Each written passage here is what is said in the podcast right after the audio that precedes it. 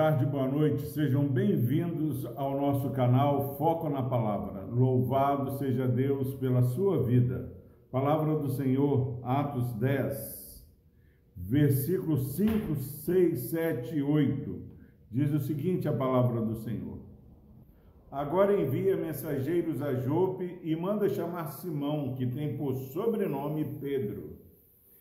Ele está hospedado com Simão, curtidor, cuja residência está situada à beira-mar.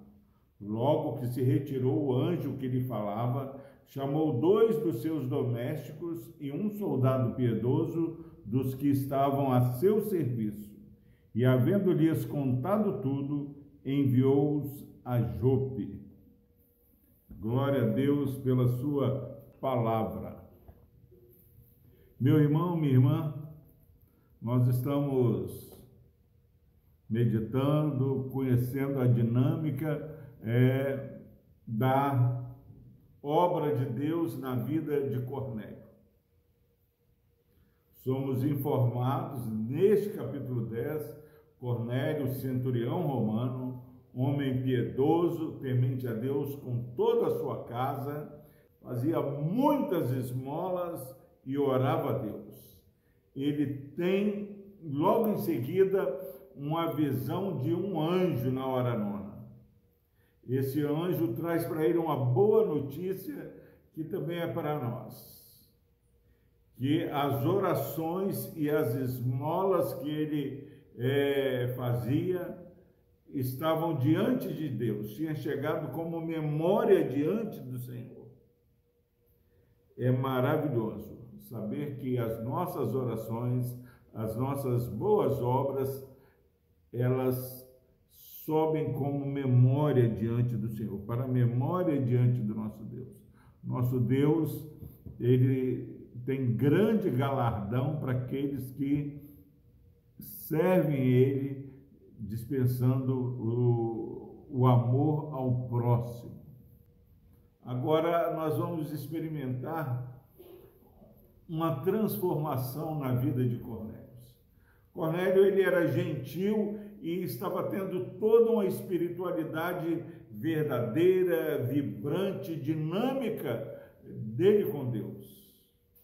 Mas para ensino nosso, para contestar aqueles que dizem que é possível estar bem com Deus, estar caminhando sozinho, Deus reconhece que e recebe as orações mas agora dá uma ordem, ó, vá chamar o meu servo Pedro.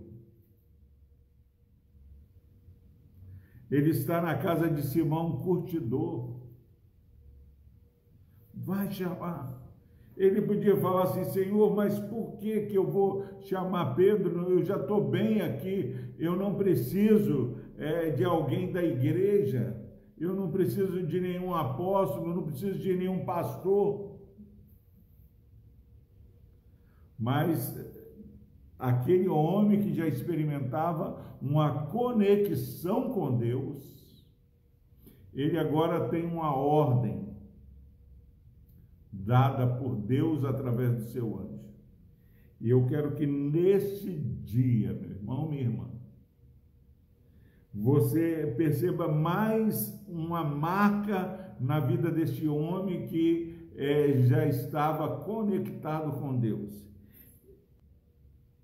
Logo que o anjo se retira, ele chama dois dos seus domésticos e um soldado.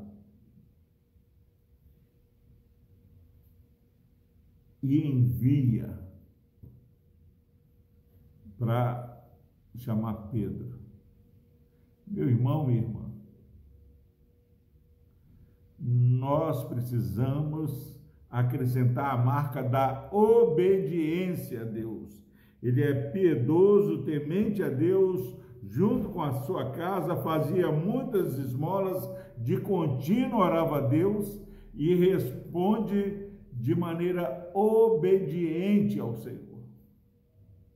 O que que você e eu é, estamos fazendo em resposta àquilo que Deus tem falado? Será que temos obedecido? E olha que ele obedece chamando dois servos e um soldado piedoso. Ele não chama qualquer um, não, para ir levar a mensagem que Deus havia falado com ele. Nós precisamos ter discernimento espiritual. Cuidado com quem você delega aquilo que Deus tem falado. Chamou um soldado piedoso e dois servos. Pessoas que não são espirituais não vão entender a obediência sua a Deus. Precisamos compartilhar com aqueles que têm a mesma mente que nós temos, mente de Cristo. Deus dá uma ordem a Nicodemos e ele obedece, colocando alguém piedoso para ajudar a cumprir a missão. Que você e eu possamos ter essa sabedoria espiritual. Vamos orar. Deus amado, obrigado porque agora já está informado Cornélio de que as orações e as esmolas não ficavam somente no aspecto horizontal, mas estavam subindo aos céus.